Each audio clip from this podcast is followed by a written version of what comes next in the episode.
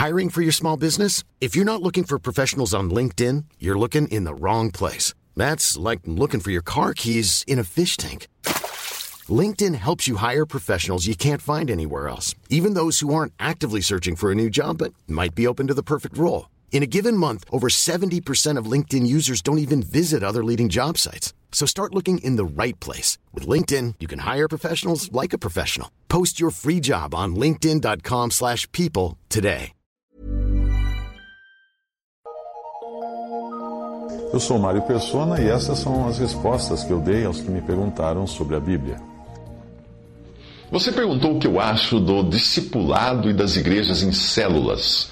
Uh, você perguntou, no caso, se Jesus mantinha vínculos de discipulado e se desde o início existia uma hierarquia para a coordenação das tarefas em geral. Bem, uma coisa é o ministério de Jesus enquanto ele estava no mundo. Outra, bem diferente, é a época da igreja, que começa em Atos 2.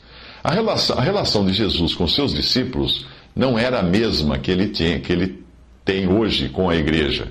Eu vou explicar isso. Nos evangelhos, nós vemos o Senhor Jesus na condição do Messias esperado pelos judeus, tendo um relacionamento com um remanescente judeu que o aguardava, no caso, seus discípulos. Por isso, nós encontramos nos evangelhos coisas como adoração no templo de Jerusalém, oferendas que os curados por Cristo deviam fazer, ir ao templo, aos sacerdotes, para fazer oferendas. Nós vemos uma obediência ao clero judeu, que o Senhor Jesus também dizia que eles tinham que obedecer. Nós vemos o dízimo, nós vemos a limitação do ministério, que era voltado apenas aos judeus, Uh, perceba que a mulher, aquela mulher gentia que se aproximou de Jesus, ela falou que não, não, não, se importava de ficar com as migalhas daquilo que era exclusivo dos filhos, porque ela entendia muito bem que Cristo tinha vindo para o que era seu, para o seu povo, para o, o judeu. Nos evangelhos, a igreja ainda era uma promessa futura. Tanto é que o Senhor Jesus fala assim: edificarei a minha igreja. Ele usa o verbo no futuro, porque ela não existia ali edificarei no futuro. Portanto, não espere achar nos evangelhos a, a doutrina dos apóstolos dirigida à igreja, porque a igreja é o povo de Deus escolhido antes da fundação do mundo. E os judeus não, desde a fundação do mundo só. O mistério, o segredo que esteve oculto por séculos, que era a igreja, só seria revelado a Paulo. Portanto, apesar de a igreja ter sido fundada no, no dia de Pentecostes, em Atos 2, nem mesmo aqueles discípulos e nem mesmo aqueles apóstolos uh, sabiam exatamente o que era aquilo que Deus estava fazendo ali naquele momento. Eles ignoravam que a igreja não tinha nada a ver com Israel. Por isso que você encontra logo depois do capítulo 2 de, de, de Atos, os discípulos continuando a se reunir no templo de Jerusalém por algum tempo, até que eles acabam se afastando. Após ser rejeitado pelos judeus, não apenas em vida, mas depois da sua morte e ressurreição, o Senhor passa a ter um relacionamento diferente com o seu povo hoje, que o seu povo hoje, que é a igreja. Aquilo que é específico para nós hoje, você encontra nas epístolas, não nos evangelhos ou nos primeiros capítulos de Atos, ou no primeiro capítulo de Atos. Segundo você, havia uma hierarquia porque Felipe comandava Jerusalém, Paulo comandava outras regiões. Não. O nosso Deus é um Deus de ordem, por isso nós encontramos sim nas epístolas bispos que são anciãos e diáconos. Os primeiros, os bispos, ou anciãos, ou, uh, ou presbíteros, eram incumbidos de supervisionar o rebanho de Deus, e os diáconos de cuidar das tarefas mais mundanas, como a distribuição da provisão para os, os irmãos necessitados, etc. Não se trata de dons, lembre-se disso, são ofícios. Mas quanto à sua pergunta sobre supostos vínculos de discipulado entre uh, Paulo, Timóteo e Barnabé, uh, e se este tinha sido instituído ou instruído né, a fazer discípulos também, eu acredito que se aplica aí o velho ditado: para o martelo, tudo tem cara de prego. Sim, esse é um ditado famoso. Por você seguir uma doutrina de igreja em células, que colocam uma grande ênfase no discipulado, existe o risco de você querer enxergar tudo através dessa lente e acabar perdendo de vista o que é realmente importante. Por exemplo, veja a sua pergunta, veja a sua pergunta que eh, sem querer você faz a própria pergunta usando as mesmas lentes que você aprendeu ou obteve de seguir essas igrejas em células. Você pergunta assim: como fazer discípulos sem uma estrutura denominacional como, como base de fidelidade, cobertura e prestação de contas? Bem, se nós formos para a palavra de Deus, vamos encontrar que discípulo significa simplesmente aprendiz. E que o discípulo perfeito é o próprio Jesus, o próprio Senhor Jesus. Isaías 54, 50, versículo 4. O Senhor Deus me deu a língua dos, dos instruídos para que eu saiba sustentar com uma palavra o que está cansado. Ele desperta-me todas as manhãs, desperta-me o ouvido para que eu ouça como discípulo. Nos evangelhos eu encontro que os fariseus tinham discípulos, Mateus 22, 16, Marcos 2, 18. João Batista tinha discípulos, Mateus 9, 14, Lucas 5, 33 e João 3, 25. E Jesus tinha discípulos, alguns deles chamados apóstolos. Outros também eram chamados de discípulos de Jesus, como você encontra em João 6, 66.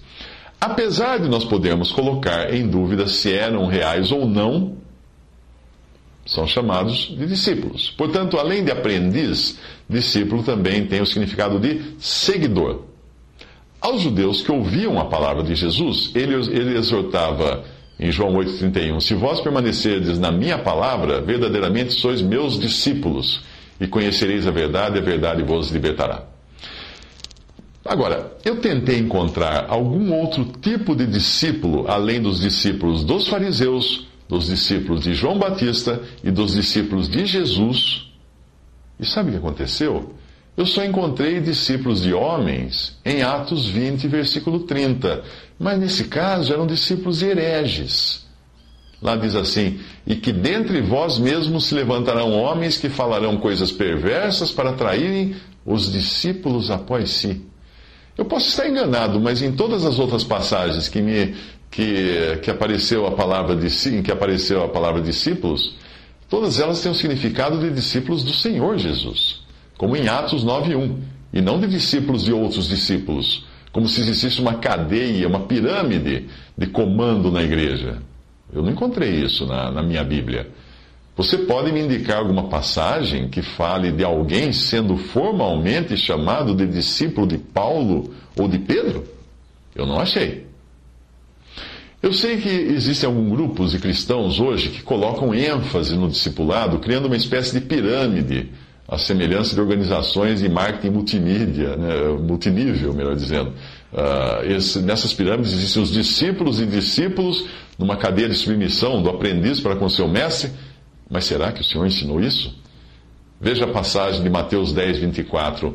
Não é o discípulo mais que o mestre, nem é o servo mais do que o seu senhor. Basta ao discípulo ser como seu mestre, e basta ao servo ser como seu senhor. Aparentemente, o Senhor está mostrando que o exemplo para o discípulo é o seu mestre. E isso podia valer no caso dos fariseus e seus discípulos, no caso de João e seus discípulos. Mas será que algum cristão quer ser menos do que discípulo de Cristo?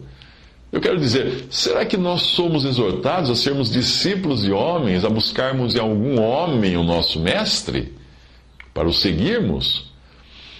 É certo que nós encontramos a exortação para ensinarmos pessoas que possam ensinar outras pessoas, como Paulo diz a Timóteo em 2 Timóteo 2,2, mas não encontra esse tipo de vínculo que nós costumamos ver em alguns grupos de cristãos que adotam um tipo de discipulado sistemático nas chamadas igrejas em células. Ah, a palavra de Deus diz: uh, E o que de mim, entre muitas testemunhas, Paulo escreve a Timóteo, né? O que de mim, entre muitas testemunhas, ouviste, confia-o a homens fiéis, que sejam idôneos, para que também ensinem a outros. Isso refere-se tão somente ao ensino, não a um vínculo no qual o discipulador deteria algum tipo de controle sobre o seu aprendiz ou que este tem algum tipo de obrigação de seguir o outro. Não. Embora nós possamos usar aí a designação de aprendiz para aquele que é objeto do ensino, não existe qualquer demonstração no sentido de criar seguidores da pessoa que ensina, ao qual algumas denominações costumam dar o nome de discipulador. O que ensina ser o discipulador e o que aprende de discípulo. Mas isso, este é justamente o caso dos hereges, de Atos 20, versículo 30, que buscavam discípulos. Nós, nós ensinamos pessoas a serem seguidoras ou discípulas de Jesus, não de nós mesmos, não de outros homens.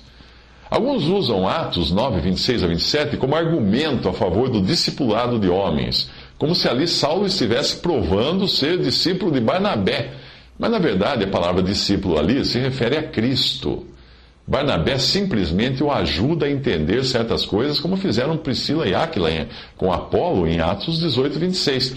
Eu já vi também alguns se referirem ao fato de Barnabé buscar Paulo em Atos 11, 25 e 26, como se fosse prova de algum tipo de vínculo de sujeição de Paulo para com Barnabé. Mas tudo indica que é o contrário. Barnabé simplesmente reconhece as limitações do dom que Deus lhe deu que é o de pastor, como nós vemos no versículo 24 ali de Atos 11, e aí ele vai em busca de alguém com o dom de mestre, que é o próprio Paulo, para ajudá-lo no trabalho de ensinar aquela recém-formada Assembleia de Antioquia. Nós não devemos nos esquecer de que muito do que Paulo aprendeu ele recebeu do próprio Senhor e não de outros discípulos do Senhor.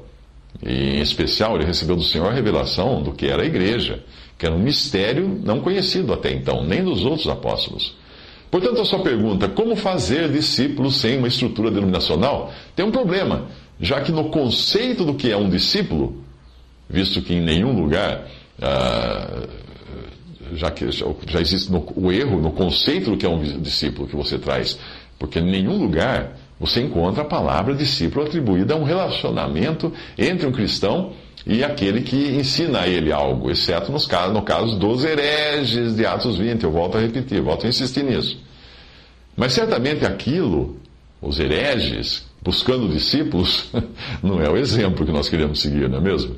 Ou será que você pode me apontar um versículo que confirme a ideia de uma pirâmide de discipulado, como é feita em alguns grupos, em algumas denominações? Você tem um versículo para isso? Quando nós encontramos pessoas que ensinam querendo exercer algum tipo de senhorio sobre os que aprendem, nós temos um problema sério. A palavra diz a respeito dos anciãos ou bispos eh, ou presbíteros, e, e, mas não fala de discipuladores. 1 Pedro 5,2: Apacentai o rebanho de Deus que está entre vós, tendo cuidado dele, não por força, mas voluntariamente, nem por torpe ganância, mas de ânimo pronto, nem como tendo domínio sobre a herança de Deus, mas servindo de exemplo ao rebanho. Veja que é uma função de apacentar, de cuidar, de servir de exemplo, não de dominar. É bom sempre lembrar que cada cristão está diretamente ligado à cabeça do corpo, que é Cristo, e não a algum outro membro do corpo intermediário para chegar até a cabeça, que é Cristo. Não. Todo cristão tem sua ligação direta com Cristo. Claro, estamos ligados uns aos outros, mas todos somos ligados à cabeça que é Cristo. Essa história de igrejas em células, de discipulado, está me parecendo mais uma forma velada de clericalismo, algo como os nicolaítas de Apocalipse 2, algo que o Senhor diz odiar. Em grego, Nico significa conquistar ou dominar sobre alguém, e Laitan uh, refere-se ao povo ou leigos. Juntando tudo, nós temos Nicolaitas, ou conquistadores do povo, ou conquistadores dos leigos. Você quer um conselho?